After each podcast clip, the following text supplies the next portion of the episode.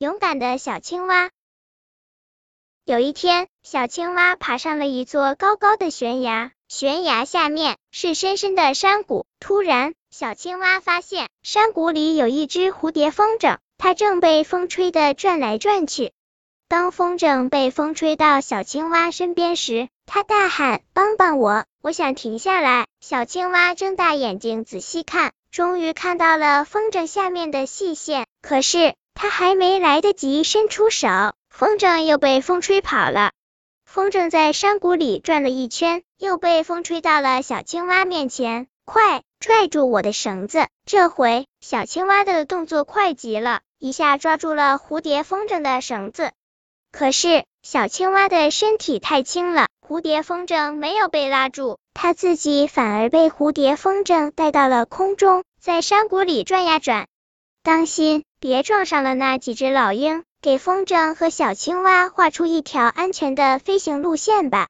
完了，我恐怕要在这山谷里转上一万年了，我永远也回不了胖猪的家了。蝴蝶风筝哭了起来，原来它是胖猪的风筝。胖猪把它放上天空的时候，突然刮起一阵大风，把它的线给刮断了。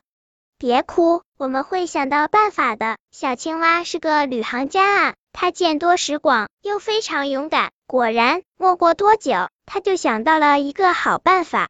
他顺着绳子，勇敢的往上爬，一直爬到了蝴蝶风筝的支架上。接着，他顺着风向，一会儿爬到支架的左边，一会儿爬到支架的右边。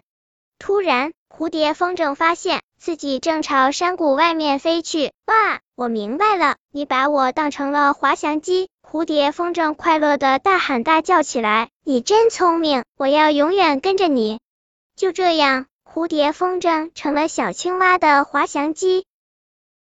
本篇故事就到这里，喜欢我的朋友可以点击屏幕上方的订阅，关注我，每日更新，不见不散。